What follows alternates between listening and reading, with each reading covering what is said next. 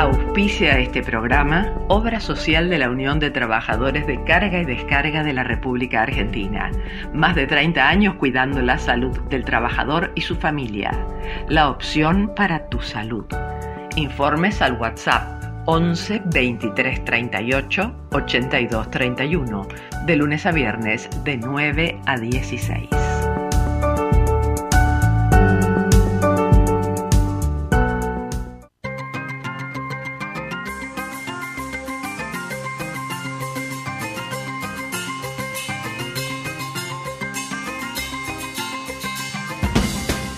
El bisturí, una mirada incisiva sobre los principales temas de salud en la Argentina y el mundo.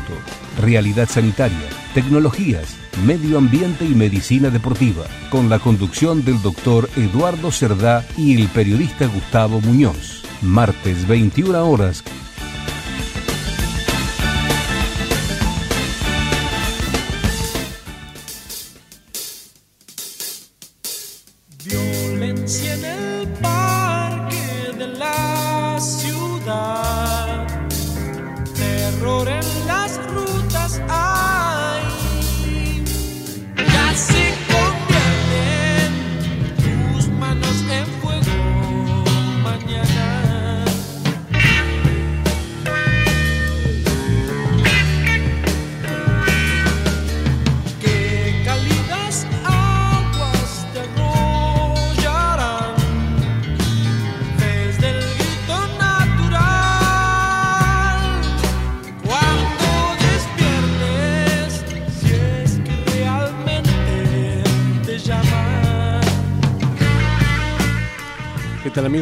pasaron 5 minutos de las 9, estamos iniciando nuestro bisturí de este martes 19 de julio, de este catastrófico 2022 en todo sentido.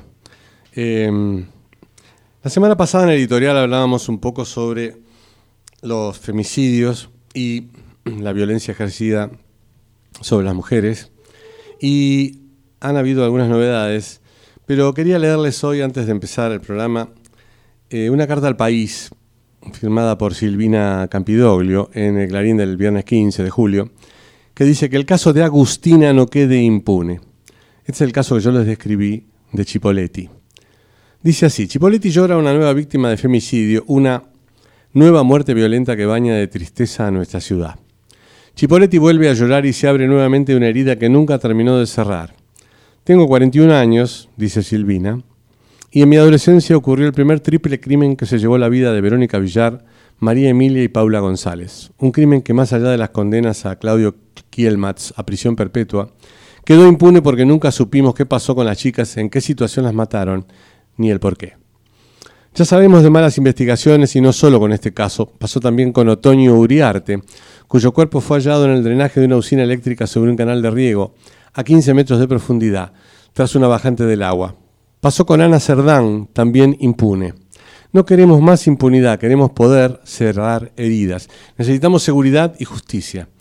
Pido que se investigue seriamente que nuestros gobernantes y sistema judicial nos demuestren que están en donde están porque son aptos.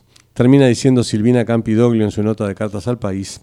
Ayudemos a cerrar las heridas, que el caso de Agustina no quede impune. Justicia por Agustina y que el asesino tenga su condena. Justicia por todas. Queremos dejar de llorar. Y en el juego de palabras de Agustina, también hablamos de Agostina Trigo, una chica de Mendoza, que finalmente eh, el domingo 17 de julio sale publicado de un cable de un corresponsal de Clarín en Mendoza, que detuvieron al presunto asesino a través de un macheo de las pruebas de ADN que permitió encontrar el autor material del crimen.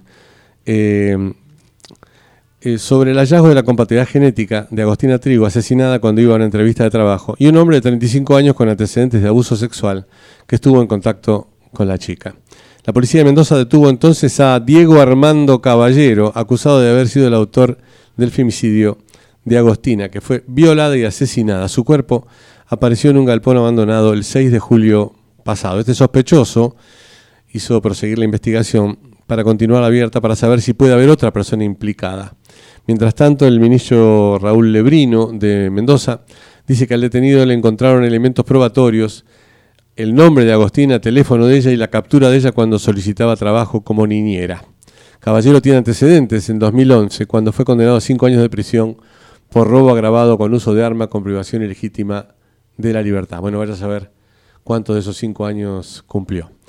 Agostina Trigo murió por múltiples heridas, sufrió varios golpes y dos heridas punzantes con arma blanca que le produjeron la muerte a las pocas horas de haber salido de su casa. El fiscal agregó que la muerte se produjo entre 48 y 72 horas antes de que sus restos fueran encontrados. ¿Cómo le va, licenciada Verónica Chamorro? ¿Cómo anda? ¿Qué tal? Buenas noches. Acá estábamos, en el hospital. ¿eh? Sí, sí, estamos, los dos con, la nariz tapada. Sí, nosotros, Nico detrás del vidrio, el doctor Penedo en su casa. Un desastre. Impresentable, hoy no podía ni hablar. Luciano, le mandamos un saludo. pero se ha hisopado durante la tarde, sin novedad, le ha dado negativo, así que le mandamos un abrazo grande. mejor así estas gripes nos están liquidando a todos de a poquito, así que un poquito, el 50% de la gripe y otro 50% del gobierno, vamos a terminar absolutamente muertos en breve. Así que bueno, vamos a dar las vías de comunicación rápidamente. El correo electrónico el bisturí del pueblo arroba gmail.com, el WhatsApp 11 44 27 2562 y YouTube, el canal de Radio del Pueblo. Y también ya pueden ver algunas imágenes subidas hoy por Antonella eh, en el Instagram, el bisturí-bajo del pueblo.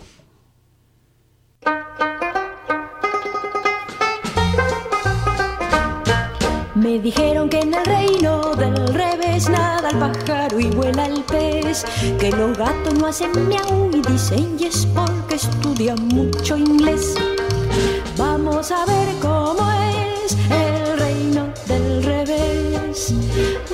Vamos a ver cómo Bueno, y la semana pasada hablamos de un gobernador que había querido instaurar a través de una ley ¿eh? unos bonos, no, unos, unas criptomonedas, las coquimonedas, ¿eh? era el gobernador Capitanich. Las coquimonedas, muy bien. Ahora voy a decir dos palabras sobre otro gobernador, que es el gobernador de Entre Ríos, Gustavo Bordet, a quien escuché hoy em, muy pomposamente en una radio muy importante, con un importante periodista, decir que prácticamente Entre Ríos es una fiesta, que todo está bien, que no hay desempleo, que están todos contentos y que están todos felices. Así que, gobernador Bernet, le mando un audio de un habitante de Gualeguaychú para que se vaya enterando. Hola Eduardo, buen día. Mira, si acá en Entre Ríos hay una fiesta, a mí no me invitaron. La verdad que no sé dónde está la fiesta. Que que la, que la gente de campo, con, bueno, la provincia de Entre Ríos es, depende más del campo que de ninguna otra cosa, esté un poquitito más aliviada porque terminó la cosecha y tendrán algunos dólares oficiales en el bolsillo, porque esa es esa plata que les pagan la producción. Después, cuando tengan que salir a comprar los fertilizantes, los, agro, los agroquímicos y todo lo que necesiten, van a tener que pagarlo al dólar oficial así que ahí los voy a ver. Este, pero, por ejemplo, puntualmente Gualeguaychú este, se ha transformado en una ciudad cara. ¿Por qué? Porque el aluvión de uruguayos que cruzan, se compran todo, este, traen sus dólares, este, y para nosotros es un problemón, para los de la ciudad, porque nos cobran lo mismo las cosas que a los uruguayos y se termina encareciendo todo pero es un caso puntual nomás el comercio de Gualeguaychú. No sé cómo será en las otras ciudades fronterizas, pero debe haber algo parecido. No, yo la verdad este, no, no, no veo ninguna fiesta acá en Entre Ríos. Este, todo el mundo te dice que está durísimo, que la plata no alcanza y que la plata que tenés se te escurre entre las manos y después tengamos en cuenta otra cosa, el que tiene un peso en la mano lo gasta porque pasado mañana no sabe cuánto va a valer, sea leche, carne o lo que sea. La gente gasta la plata. Y bueno, y siempre hay gente que en las coyunturas gana mucha plata y, bueno, pero no es la generalidad. Eso me parece a mí, Eduardo. No sé si se entendió lo que te quise decir. Este, un abrazo grande. Muchas gracias, querido Julio, amigo y vecino de Gualeguaychú. Vamos ya al editorial.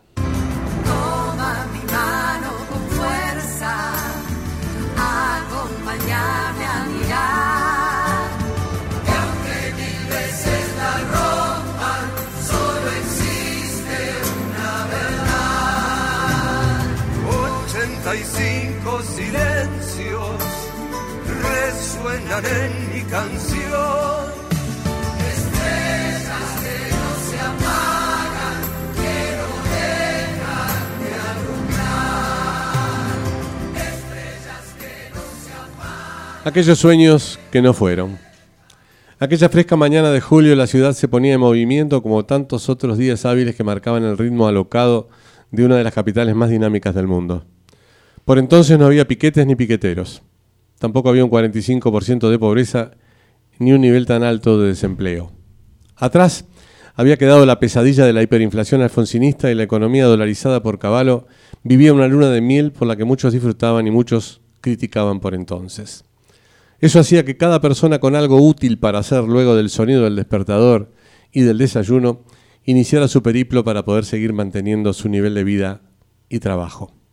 Así, en la calle Pasteur, los que estaban cerca de la AMIA, ya sea por su habitualidad o por azar, nunca pudieron suponer el brutal atentado que a las 9.53 de la mañana sufriría la Asociación Mutual.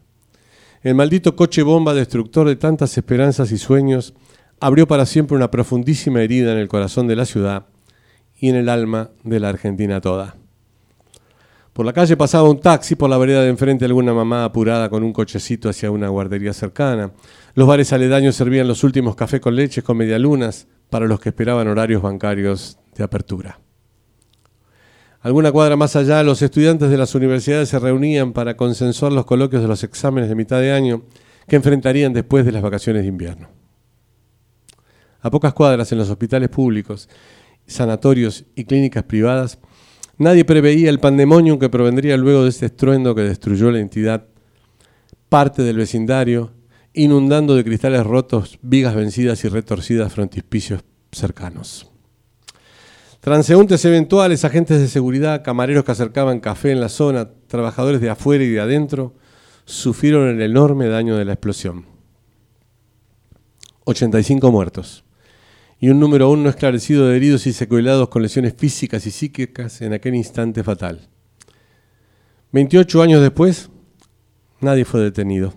Pasaron en una primera etapa cuestionamientos por entorpecimientos sospechosos al juez de la causa, el doctor Galeano, que la justicia argentina tardó más de siete años en sacar del juego, millones de folios de expedientes que fueron llenándose de moho, con atrasos muchas veces de tinte deliberado, hasta que un fiscal valiente logró avanzar mucho en poco tiempo y por denuncia de un gran periodista de apellido Eliashev, se expuso con claridad la presencia de los que se denominó el pacto con Irán. Pocos días después que el canciller del gobierno kirchnerista aclaraba con énfasis que tal acuerdo no existía.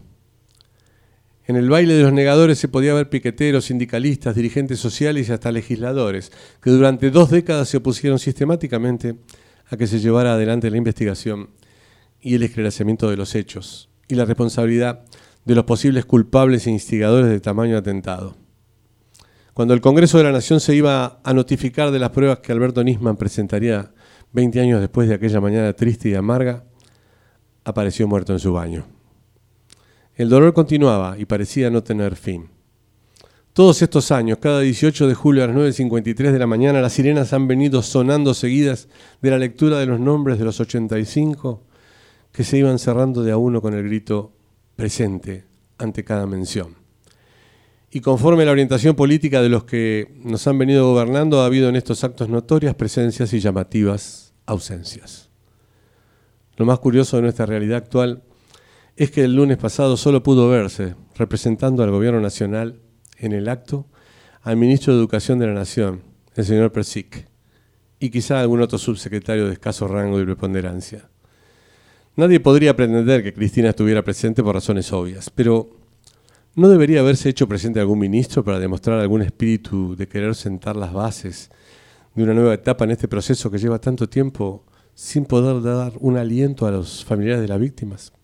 ¿Dónde estuvieron los ministros del Interior, Seguridad y Derechos Humanos? Nuestra cortina de apertura se llama No tiene olvido el amor. Casi 50 personas, músicos y cantantes con sus hijos entonan este tema. Uno de los principales es Víctor Heredia, y en ese grupo hay otros geniales intérpretes, entre ellos León Gieco, Jairo, Lito y Liliana Vitale y Juan Carlos Baglietto. Va como cierre un mensaje de esperanza, que tal refrende aquellas estrofas de Enrique Pinti, que por los ochentas decía que todos iban pasando, todos, menos los artistas.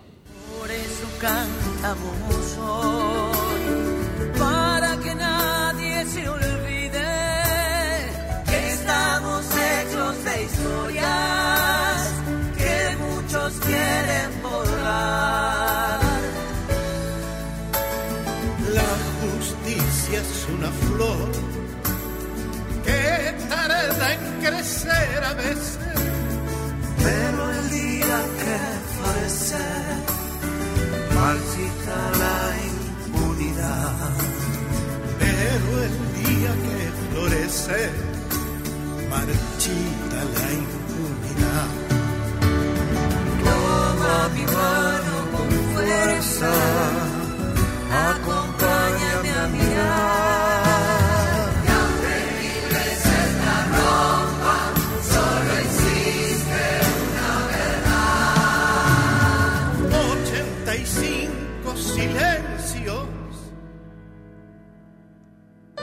Resuenan en mi canción. Estrellas que no se apagan, que no dejan de alumbrar. Estrellas que no se apagan, que no dejan de alumbrar. Estrellas que no se apagan. Que no dejen de alumbrar. Bueno, vamos a hacer un poquito de memoria porque ya estamos Bueno. memorizando un poco. Vamos con ¿Cómo las no? efemérides.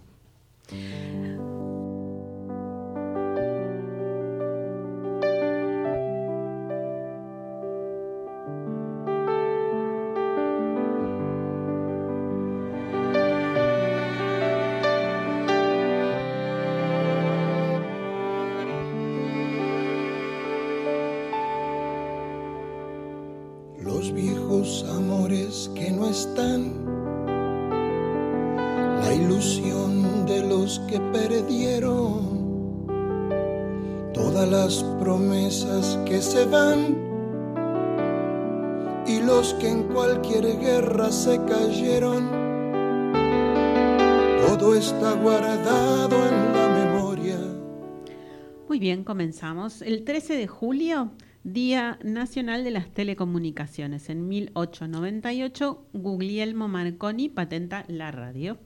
El 14 de julio, en 1880, se autoriza el funcionamiento de la Cruz Roja Argentina, fundada por, Guille- por Guillermo Rawson. En 1998 se comercializa en Gran Bretaña una prueba de saliva que permita ve- verificar la paternidad. 15 de julio, Día Mundial de las Habilidades de la Juventud. Fue designada esta fecha en 2014 por la ONU en virtud de la preocupación por el elevado número de jóvenes desempleados. Reconoce que el fomento de la adquisición de, habili- de habilidades por los jóvenes mejoraría su capacidad de tomar decisiones con conocimiento de causa en relación con la vida y el trabajo y los empoderaría de manera que puedan acceder al mercado laboral en evolución. En 1932, el gobierno argentino dispone que los locutores de radio se expresen únicamente en castellano. Oh, bien, muy bien. Mire usted. En el 16 de julio de 1977 muere en Ginebra, Suiza, el notable psicoanalista Enrique Pichón Rivière, fundador de la Asociación Psicoanalítica Argentina. En 2004, Día de los Intereses Argentinos en el Mar, se instituye este día en homenaje al nacimiento del almirante segundo Storni. El 17 de julio de 1801, el químico alemán Valentin Rose eh, obtiene por primera vez el bicarbonato de sodio. 18 de julio, como bien recordabas hace un ratito en tu editorial, eh, de 1994 a las 9 y 53, el terrible estruendo que sacudió la ciudad de Buenos Aires cuando se produjo la explosión frente a la Asociación de Mutuales Israelitas eh, Argentinas, eh, y eh, donde murieron 85 personas y más de 300 heridos. Eh, también el 18 de julio de 1976, se Sí. este- esta es mía, esta Ah, bueno.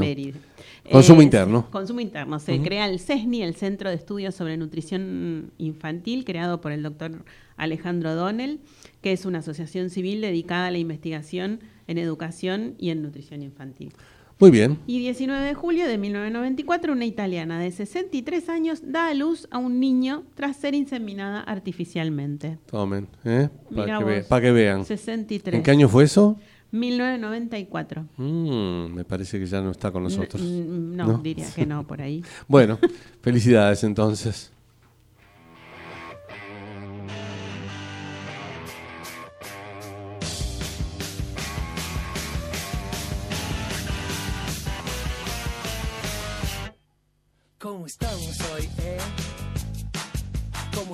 ¿Cómo estamos hoy, eh? Estamos a full, duro y parejo, que mañana será igual, porque anoche ya es viejo. Una vuelta más, otra vuelta más, seguro que nos vamos a marear. ¿Cómo estamos hoy? 23 minutos pasaron de las 9 en este bisturí de este día 19 de julio, un día que ya está aflojando un poquito el frío, parece que mañana va a ser como 18 de máxima, Ah, qué bien. así que vamos a, poco a poco seguramente iremos entrando en el veranito de San Juan hacia fines Claro, de julio. fines ¿eh? de julio. Y las vacaciones de invierno a full, ¿eh? Están todos los chicos en la calle, un Los- lío Los padres desesperados. Sí, claro. Para acá, para allá, a la calle no. Bueno, en fin, aquí estamos. ¿Por qué escuchábamos a los super ratones? ¿Por qué? No, no tiene nada que ver con la música, Ajá. sino con el título. ¿Por qué? Porque lamentablemente murió en Chubut una nena por antivirus y advierte que hay una invasión de ratas. Sí, vos sabés que es una enfermedad que está producida por unos ratones roedores que se llaman ratones colilargos, ¿no? Por la cola. Sí. y que habitan mucho en zonas endémicas, principalmente cordilleranas, pero no en esta época. Son de salir más cuando hace más calor. Es raro que anden con el hielo y la nieve, pero bueno, hay una nota de Carlos Guajardo, corresponsal en Chubut del diario Clarín, que dice que una nena de 8 años que vivía en Futaleufú, Chubut, murió como consecuencia del antivirus y eso fue confirmado por las autoridades del Ministerio de Salud. Eh, bueno, la llevaron los padres al hospital de Corcovado, eh, a 15 kilómetros donde vivían, que es Cerro Centinela. Vieron que tenía fiebre, le dieron un ibuprofeno y la mandaron a la casa. Como no había ambulancia y de, empeoraba, la llevaron a Esquel en un auto. Cuando llegaron ya era demasiado tarde. Así que esta desgracia en el hospital, dijo el director, o cubriéndose, por su, el intendente, digamos, de Corcovado, Ariel Molinas, dijo, fue una desgracia, en el hospital se hizo lo que se pudo. O sea, nada. En fin, buah. Este, ¿Y dónde estaba el intendente en el momento que se produjo este problema? ¿Dónde estaba? En una reunión con el gobierno de la provincia, vaya a saber dónde. Ah. ¿no? Bueno, la peor noticia, la muerte entonces se produjo por, eh, por esta enfermedad en la zona rural, que- pero dicen que hay una verdadera invasión de roedores por allí. Andan por todos lados, en los bosques, en los galpones, donde se guardan los cereales ¿eh? y los animales, y donde se guardan los fardos para el pastoreo. Bueno, la nena se murió en el hospital de Esquel, donde llegó con mucha fiebre y es un lugar muy chiquitito donde ella vive. Cerro Centinela tiene 350 habitantes. Ah, muy chiquita, en serio. Está a unos 20 kilómetros de Futaleufú, que está prácticamente en la frontera, este está prácticamente en la frontera con Chile. No hay mucha certeza respecto a cómo fue la fuente de contagio, pero decimos que se produce por las heces del ratón que se depositan en, en el pasto, en el polvo, en el piso, y luego cuando se resecan, se desecan, empiezan a volar por el viento y penetran por, la, por el cuerpo a través de la nariz y la boca, siendo altamente contagioso.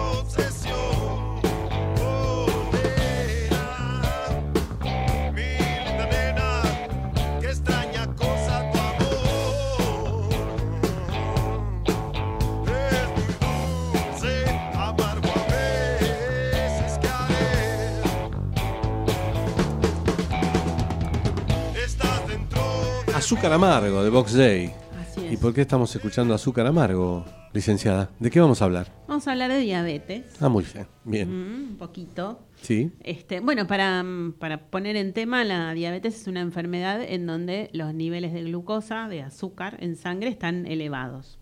Eh, para que se entienda un poquito, todos los, los, este, tejidos del organismo funcionan, o sea, su combustible es la glucosa. ¿Cómo ingresa esa glucosa a los tejidos? A través de la insulina. Entonces, la diabetes se da cuando hay o no hay producción de insulina, en un caso, o cuando esa producción es menor o por alguna razón no, no está funcionando esta insulina. La insulina funciona como si fuera una llave para que ingrese eh, la glucosa a los tejidos. Em, hay mm, básicamente mm, dos tipos, bueno, tres, de diabetes, que sería la tipo 1, que es la que tiene un, un, este, inicio abrupto, generalmente son personas jóvenes. Eh, la diabetes tipo 2, que es, un, es en la edad más adulta, aunque hay casos ahora en niños y, se asocia mucho con, con la obesidad y el sobrepeso. Para completar un poco lo que decías antes, antes de entrar Mm. en los subtipos, Sí. eh, la insulina la secreta el páncreas. Sí. ¿eh? Las células de los islotes de Langerhans, que son las células beta. Así Van a leer por ahí cuando lean algún paper, algún informe, porque las células beta de los islotes de Langerhans del páncreas es lo que secreta la insulina. La insulina, exactamente. Eh, y la, la o- tercera, digamos, sería la, la diabetes gestacional, que es cuando en- se da en el embarazo en, en algunos casos.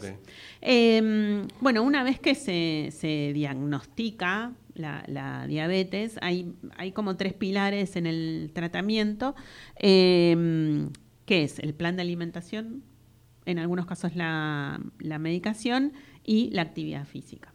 ¿sí? Eh, en cuanto, mm, bueno, ta- también hay tratamientos, digamos, si la diabetes es tipo 2 y, el, y la causa es la obesidad, uno de los tratamientos sería la cirugía de, de la obesidad y se soluciona la diabetes. Eh, sí, me ibas a decir. No, no, digo la cirugía del, del, eh, metabólica, digamos. Eh, claro, sí, las bariátricas o lo- los cinturones Sí, sí. gástricos. Eh, entonces, la- las características de la, de del plan de alimentación cambió muchísimo. Digamos, cuando yo estudiaba era algo muy estricto, no podían comer papa, no podían comer pastas, no podían comer nada prácticamente. Esto fue evolucionando y O sea, hoy... le daban la pastilla y un revólver al lado por, para Más que o menos. elegir, sí, ¿no? sí, O sea, sí, porque como que prácticamente no podían comer nada. Claro. Eh, bueno, esto fue evolucionando y hoy la verdad que si yo miro cuál es la alimentación de un paciente con diabetes y la- una alimentación saludable, es más o menos lo mismo. Ajá, claro. Eh, entonces yo voy a mirar las calorías, le voy a aportar las calorías necesarias para que este paciente se, se normalice en el peso. Digamos, si es una diabetes 1 que está recién diagnosticada, lo más probable es que esté por debajo de su peso, entonces voy a tratar de llevarlo a, a normalizar ese peso y por supuesto si está con el peso elevado, lo voy a llevar a que lo- se normalice. Un, paciente diabético tipo 2, Mm. que está medicado con medicación oral, después vos Sí. vas a decir cuáles son y eso, bueno.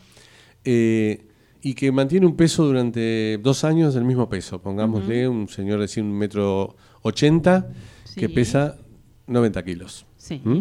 Bueno, y lo mantiene durante dos años, tres años, no, no aumenta de peso y come de todo. Sí. Eh, ¿Qué riesgos tiene si tiene una medición de glucemia por encima de 110? Que es lo que dicen habitualmente que hasta ahí se puede Hasta ir. ahí se puede. Eh, a ver, debe- debería ver cómo está en general ese paciente. Eh, y yo le diría al paciente que haga más actividad física. Claro. ¿sí? Que siga comiendo de todo, revisaría un poquito a ver qué es lo que, que consume normalmente y cómo, en qué horarios los consume. eh, pero lo mandaría a hacer actividad física. Sí, le diría que casi ni modifique la alimentación, si es que la alimentación está bien, ¿no? Sí. Este, em, pero si se mantiene estable, puede ser que esté comiendo bien. Mm. ¿Ayuda esto de comer varias veces durante el día y no solamente a lo bruto en el almuerzo y en la cena? Y por supuesto que sí, porque digamos, el- el, eh, cuando uno consume alimentos, eh, hay como una, como una gran este, inyección de glucosa que empieza a funcionar Sí. y, y eso tiene que ir a, a los tejidos, por eso se utiliza la, la medicación. Eh, entonces hay que repartir la alimentación, es, es importante el fraccionamiento. Entonces, por lo menos hacer cuatro comidas, desayuno, almuerzo, merienda, cena, no tener muchas horas de ayuno entre una comida y la otra. Eh, y las características que tienen es, tienen más que ver con una combinación de alimentos o cómo se, se cocinan esos alimentos, más que con restricciones. Es una alimentación saludable hoy en día, la alimentación. Eh, poniendo énfasis, por supuesto, como digo siempre, el tema del consumo de frutas y verduras. En el caso de las frutas, no más de tres por día. Y, por supuesto, siempre combinar crudas con cocidas.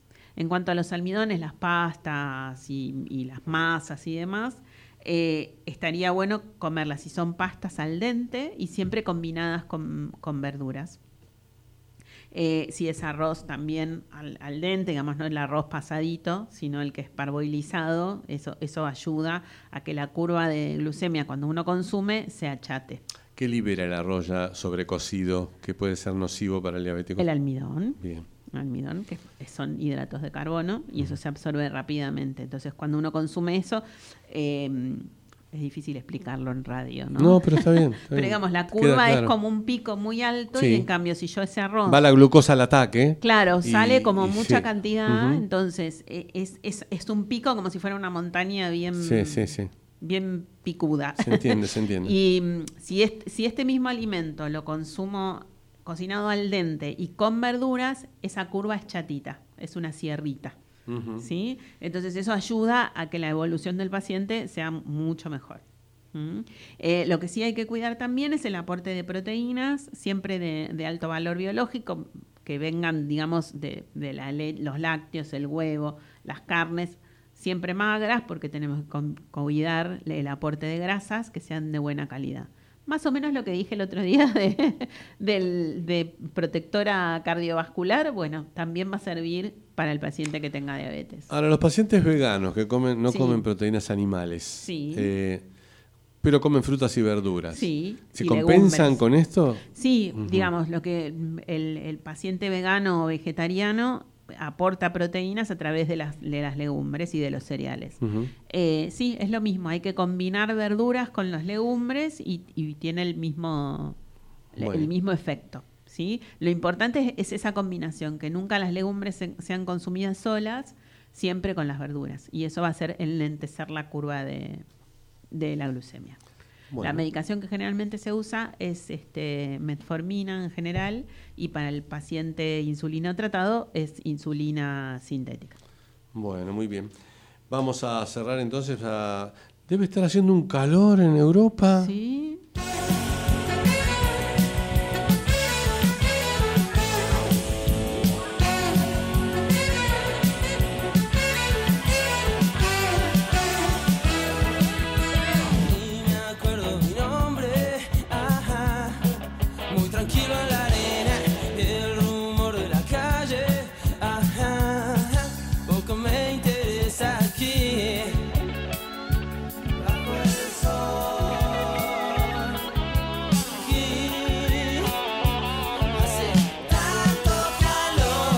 Bueno, antes de eso vamos a completar. Hay un oyente que nos dijo, este, un oyente en vivo acá tenemos, tenemos un oyente que nos habló de un caso fiel. puntual de que, bueno, su mamá tomaba mucha, mucha agua, tenía mucha sed y cuando fue a hacerse el dosaje le dio 400 y pico. Que repetimos que lo, lo normal es hasta 100, Sí, sí. 110. Y, y el tema este de que tomaba mucho líquido, los, los, este, los síntomas característicos es poliuria, Sí. polidipsia y polifagia. Hacer mucho poliuria pis. hace mucho pis, polidipsia mucho, toma mucho líquido y polifagia comen mucho, tienen mucho hambre. Bueno, la ola de calor ahoga a España con más de 40 grados ¿eh? estos últimos días ha sido terrible, con nuevos incendios, cables eh, de la corresponsalía de Madrid, eh, según el sistema de monitorización de la mortalidad del Instituto Carlos III, los dos primeros días de, esta ola terrible de calor provocó, o los primeros 4 o 5 días, más de 300 muertos en España.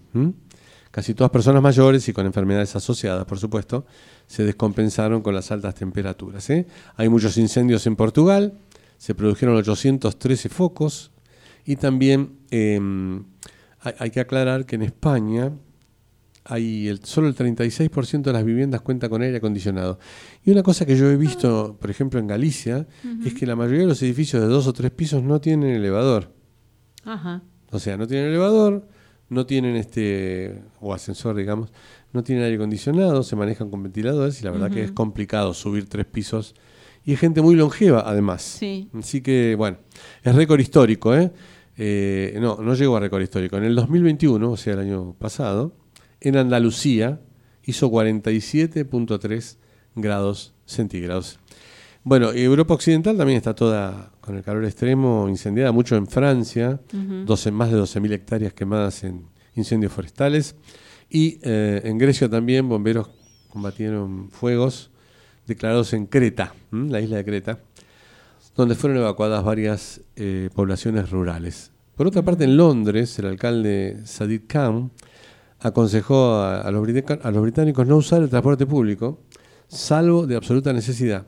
Y muchas escuelas estuvieron cerradas por varios días. ¿eh? Así que bueno, estamos terribles. Pero vamos a ver qué pasa en Sicilia. Tenemos nuestro corresponsal exclusivo, el doctor Gustavo Muñoz, quien nos mandó este audio. Hola Eduardo, buenas noches, ¿cómo va? Bueno, nuevamente aquí para hacerles llegar alguna noticia de- desde de Europa. Ahora estoy más concretamente en, en Italia y más eh, precisamente en Sicilia y hoy día en la ciudad de Agrigento, que está en el sur de la isla, eh, que tiene unas este, espectaculares ruinas griegas en el llamado Valle de los Templos. Realmente fue eh, impactante ver este, lo conservados que están algunos de esos edificios eh, de el siglo V antes de Cristo. Así que este, fue muy, muy lindo el recorrido. A ver, te puedo contar mm, que el calor nos está persiguiendo. Veníamos desde Madrid y de Bilbao con altas temperaturas y mm, llegamos aquí a la isla donde es habitual el calor. Vamos a decir que no es que estemos padeciendo alguna ola en particular, sino que en Sicilia parece que sacando enero, febrero y algo de diciembre, hace calor más este, continuamente. Eh, y bueno, y estamos eh, recorriendo con mucho calor, este, tomando las precauciones del caso, que tanto hemos aprendido a lo largo de los años en, en el bisturí.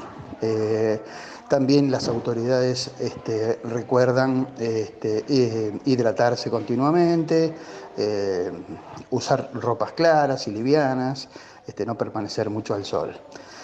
Pero claro, es zona turística, entonces este, la gente está obviamente exponiéndose mucho al sol. Eh, no creemos, por lo que he visto, no creemos que cambie el clima en los próximos días, eh, así que seguiremos este, sufriendo altas temperaturas. Eh, en algún caso han rozado los 40 grados, pero por suerte ahora, en- entre ayer, hoy y que estamos con mañana, no pasarán de los 32, 33 grados, eh, pero sol muy intenso, un sol muy intenso, el sol del Mediterráneo.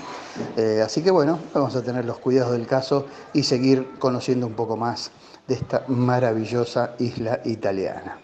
Bueno, Eduardo, espero que este, estén todos bien por allí, que capemos el temporal de ausencias y que, como siempre, el bisturí lleve información clara, precisa e interesante a nuestros oyentes. Te mando un gran abrazo y un saludo para nuestro operador este, que siempre está dispuesto. Bueno, nuevamente, desde Sicilia, Gustavo Muñoz. Bueno, vamos al próximo bloque. Saludos, Muñoz, que ande bien. Qué mal la pasa, ¿eh? Me diste espacio en tu tierra firme. Me diste el aire en mi primer llanto. El agua cuando tengo sed. El fuego se hace frío. Y cuando abraza el sol me das las copas de los pinos. Auspicia este bloque Centro Médico Pueyrredón Medicina Prepaga. Planes acordes a tus necesidades, individuales y grupos familiares. Avenida Pueyrredón 1341, teléfono 416 6000. 416 6000. Te das sin pedir nada y a cambio maltratamos tu morada.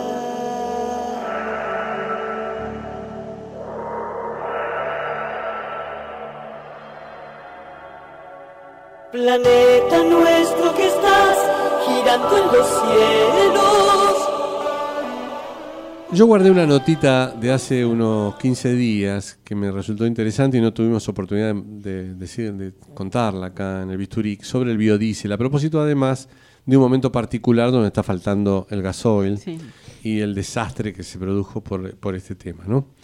Y una nota era de Claudio Molina en, en Clarín, en el Clarín Rural del 9 de julio, o sea, justamente el día del locro. La industria argentina del biodiesel presenta una elevada capacidad ociosa, decía Claudio. debilita su competitividad. Esto, además, la falta de incentivos a la inversión puede elevar el riesgo de obsolescencia de toda la maquinaria, que es muy interesante y que hemos sido pioneros en esto, ¿no? Porque los avances tecnológicos ocurridos en esta industria a lo largo de todo ese periodo, dice la nota, son muy importantes y la conjunción existente entre capacidad ociosa y problemas estructurales del país, que ya conocemos, además del constante cambio de reglas de juego, que ya conocemos, genera una demora en el natural proceso de inversiones que requiere esta industria necesaria para mantener su importante posicionamiento mundial. Yo digo, ¿no? Y escuchaba unos periodistas en otra emisora. Si vos este, lees el New York Times, lees el, el Financial Times, el Daily News y no sé qué cuántas cosas de comerciales de Estados Unidos, hoy están recomendándole al presidente Biden que no le preste ni le ayude a Argentina para poder salir de esto. Si vos tuvieras que invertir en biodiesel, ¿venís a traer las dólares acá? Mm, me parece que no, ¿no? Vamos a Uruguay, Paraguay. sí, Eso decían sí. los periodistas hoy, creo que no le Sí. falta razón. Razón, sí, sí. Hay 10 factores claves de un nuevo paradigma energético, termina la nota de Claudio Molina. Voy a mencionar algunos. Eh, está basado en la protección del ambiente y de la salud eh, y complementa algunos derivados del petróleo utilizados en el transporte, el agro, la industria minera y la generación eléctrica. Fíjate que si hubiéramos tenido antes de la catástrofe del gasoil eh, el mayor porcentaje de biodiesel que le habían sacado hace cosa de un año y medio, no hubiéramos tenido tanto problema con los tractores, Claro. eh, con las cosechadoras y todo lo demás. Requiere marcos regulatorios racionales que faciliten normativas, la formación a largo plazo. Se enfrenta también a intereses que se contraponen. ¿eh? Teléfono para el Ministerio de, Industria, de Agroindustria. Las ventajas principales radican en la significativa reducción que genera en términos comparativos la huella de carbono y de las emisiones dañinas para la salud humana. ¿eh? Este señor Claudio Molina es director ejecutivo de la Asociación Argentina de Biocombustibles e Hidrógeno.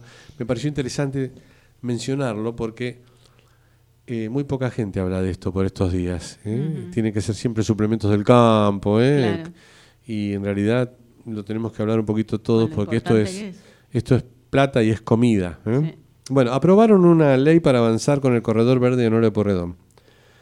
A la gente de la ciudad de Buenos Aires le interesa esto porque, por supuesto que cuando esta, la legislatura porteña lo aprobó, por supuesto que tuvo contra, pero tuvo contra antes de las audiencias. Eh, no sé si conocés la Avenida Honor de Porredón, tiene, Sí, sí. bueno, como ter- cuatro manos, dos de un lado, dos Sí, del otro, entonces van a cortar todo como si fuera eh, un bulevar, pero contra un costado, y van a dejar el tránsito por un solo lado, van a mandar los colectivos por otro lado, y eso va a ser toda una zona parquizada, como si fuera la zona esta que está aquí en la capital federal, que va entre Coronel Díaz y, Jeron- y Salguero o Araos, toda Ajá. esa parte que hay como una especie de bulevares y de cosas lindas con barcitos Ajá, sí, y sí, todo sí. eso. Bueno, eh, por supuesto, eh, muchos de los que viven ahí son argentinos. ¿Qué hacemos habitualmente los argentinos? Quejarnos. Nos no, nos oponemos Ah, a todo, ah, total. claro, sí, por eso quejarnos Bueno, de se, todo. se habían opuesto y, este, ¿por qué? Porque dice que cuando terminaron las audiencias públicas no dejaron pasar ni 24 horas para presentar eh, el proyecto de ley. Y que fue aprobado por 32 votos a favor, 18 en contra y 4 abstenciones. Eso sería democracia, seguramente. ¿no? Claro. Bien, bueno. Eh, después ven cómo lo arreglan y todo, ¿no? Pero este, lo que sí dice el proyecto es que prioriza la circulación peatonal, sin prohibir por completo el tránsito de vehículos, habilitando el ingreso de los frentistas a sus garajes, eh, valores, para los corredores, los valores bancarios y proveedores de bienes y servicios que tengan su cochera, ¿eh? y también permite el paso de ambulancias, peatones y ciclistas. Ampliaremos, porque esto no va a terminar acá. No. Seguramente veremos marchas y contramarchas sobre este tema. La huella de carbono se la voy a deber porque si nos vamos a quedar sin tiempo, la dejamos para la semana que viene. ¿Eh? Auspició este bloque Centro Médico Pueyrredón Medicina Prepaga. Si te asocias nombrando a El Bisturí, 10% de descuento en los primeros seis meses. 416-6000. 416-6000.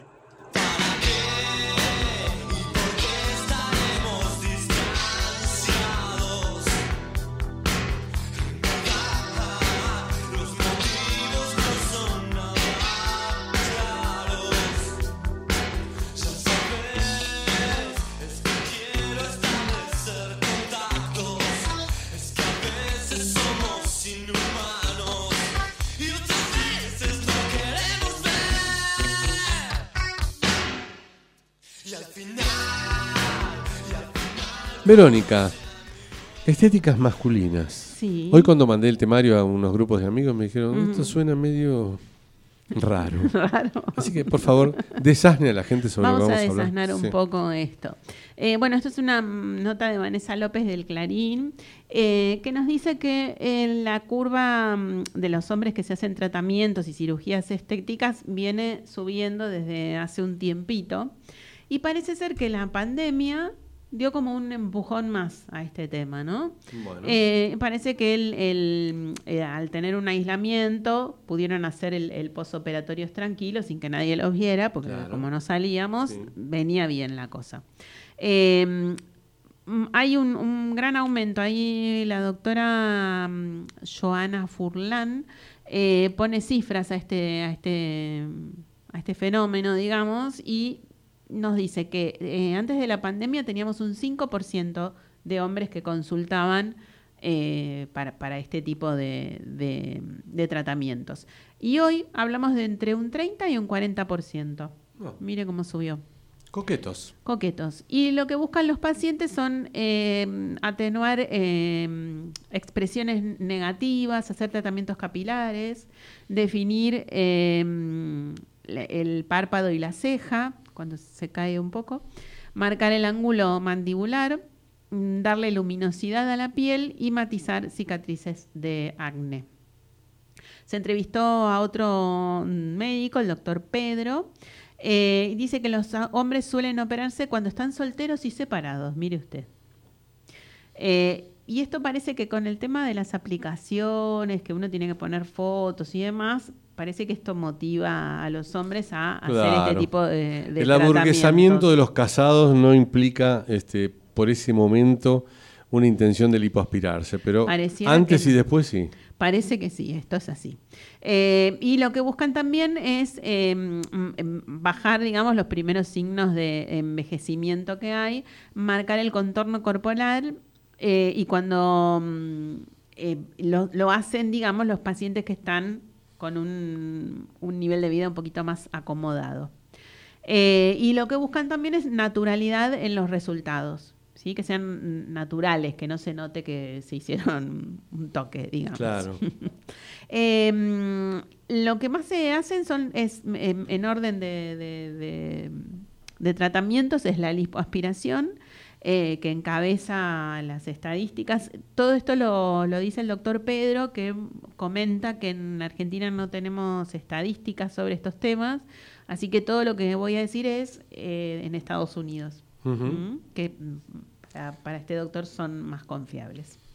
Eh, entonces la, lipoaspiración eh, encabeza la estadística y junto con esto eh, hacen una especie de lipoaspiración HD, como de alta definición, que marca los límites musculares del abdomen y de la cintura y le dan volumen a la zona glútea. Con la grasa que le sacan de un lado, la ponen en la zona de los de glúteos.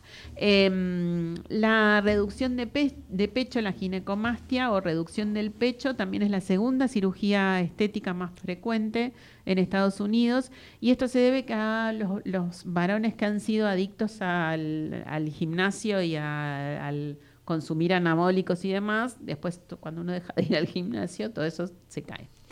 Eh, cirugía de párpados es, es otra de las La blefaroplastia. blefaroplastia, exactamente.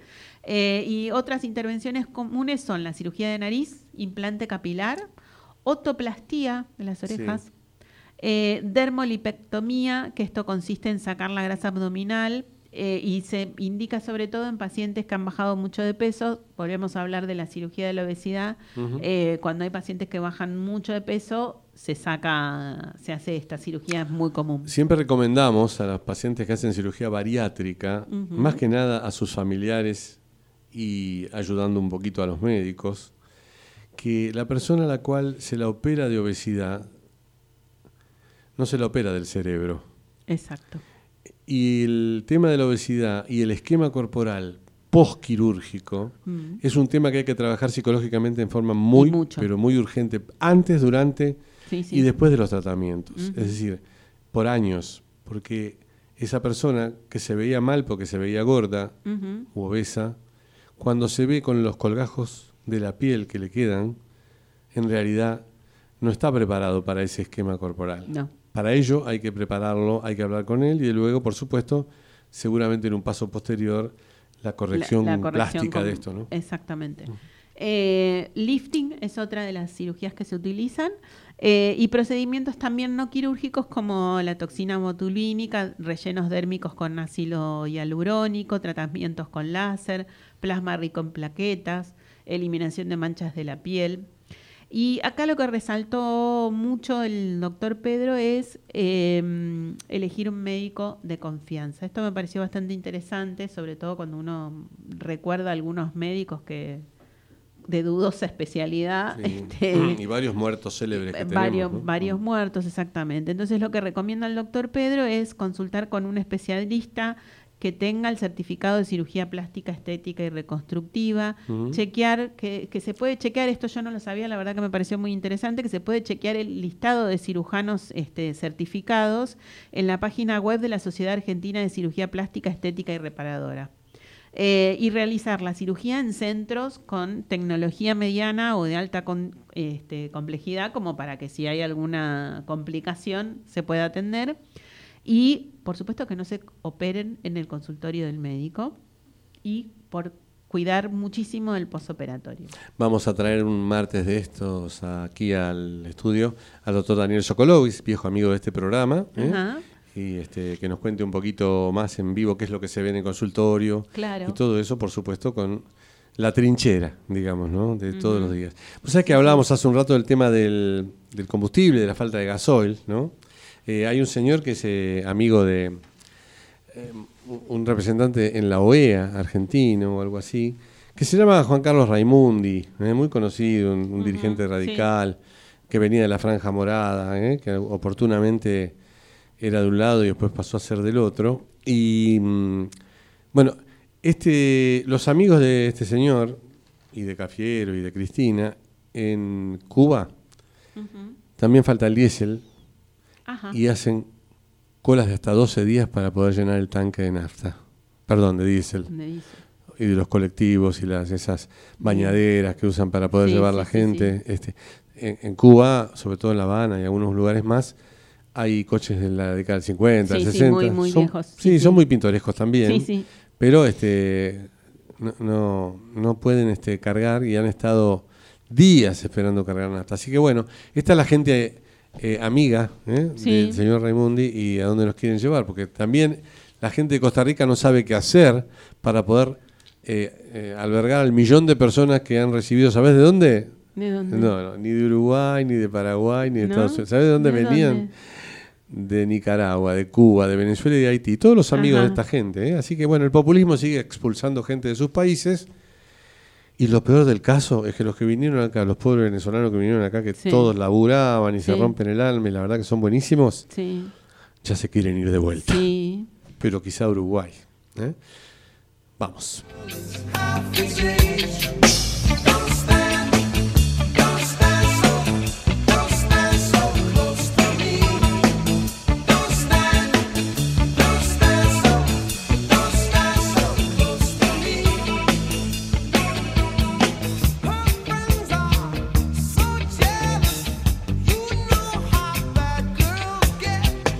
Bueno, vamos a ir cerrando el programa. Este, eh, tenemos nuestro bloque de actualización de COVID y así como hablamos de las cirugías estéticas durante la pandemia, también podemos hablar qué pasó con los gimnasios durante la pandemia, ¿no? De sí, COVID. bueno, Claro. según la Cámara Argentina de Gimnasios, eh, se incrementó la asistencia a los gimnasios eh, en un 7% durante el año 2019, desde el año 2019.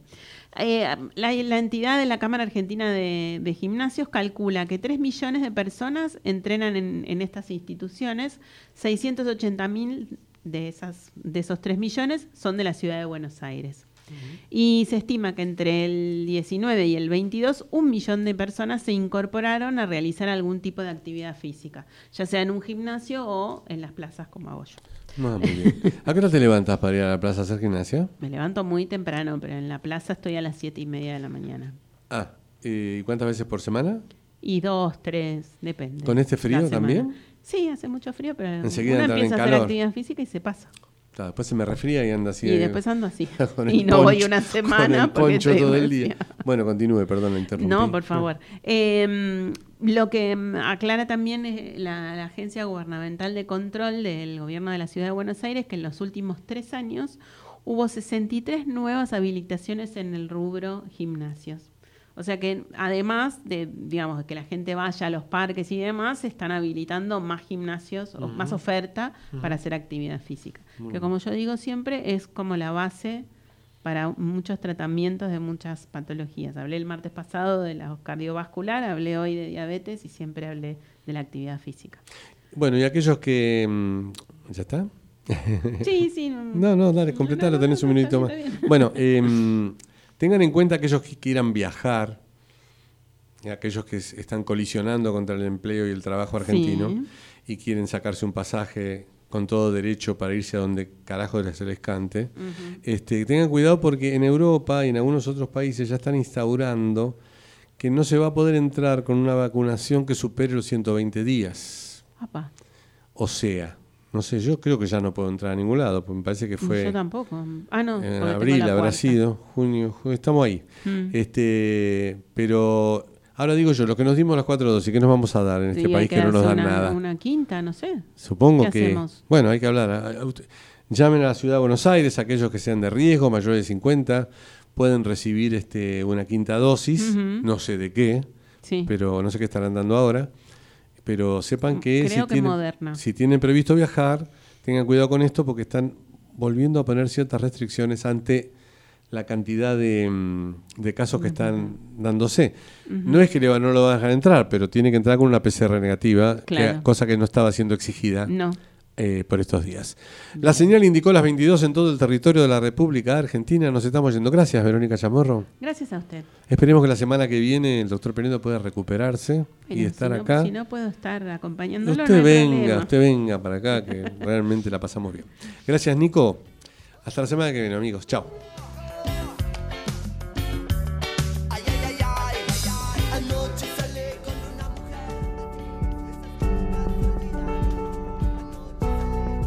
Este programa Obra Social de la Unión de Trabajadores de Carga y Descarga de la República Argentina. Más de 30 años cuidando la salud del trabajador y su familia. La opción para tu salud. Informes al WhatsApp 11 23 38 82 31 de lunes a viernes de 9 a 16.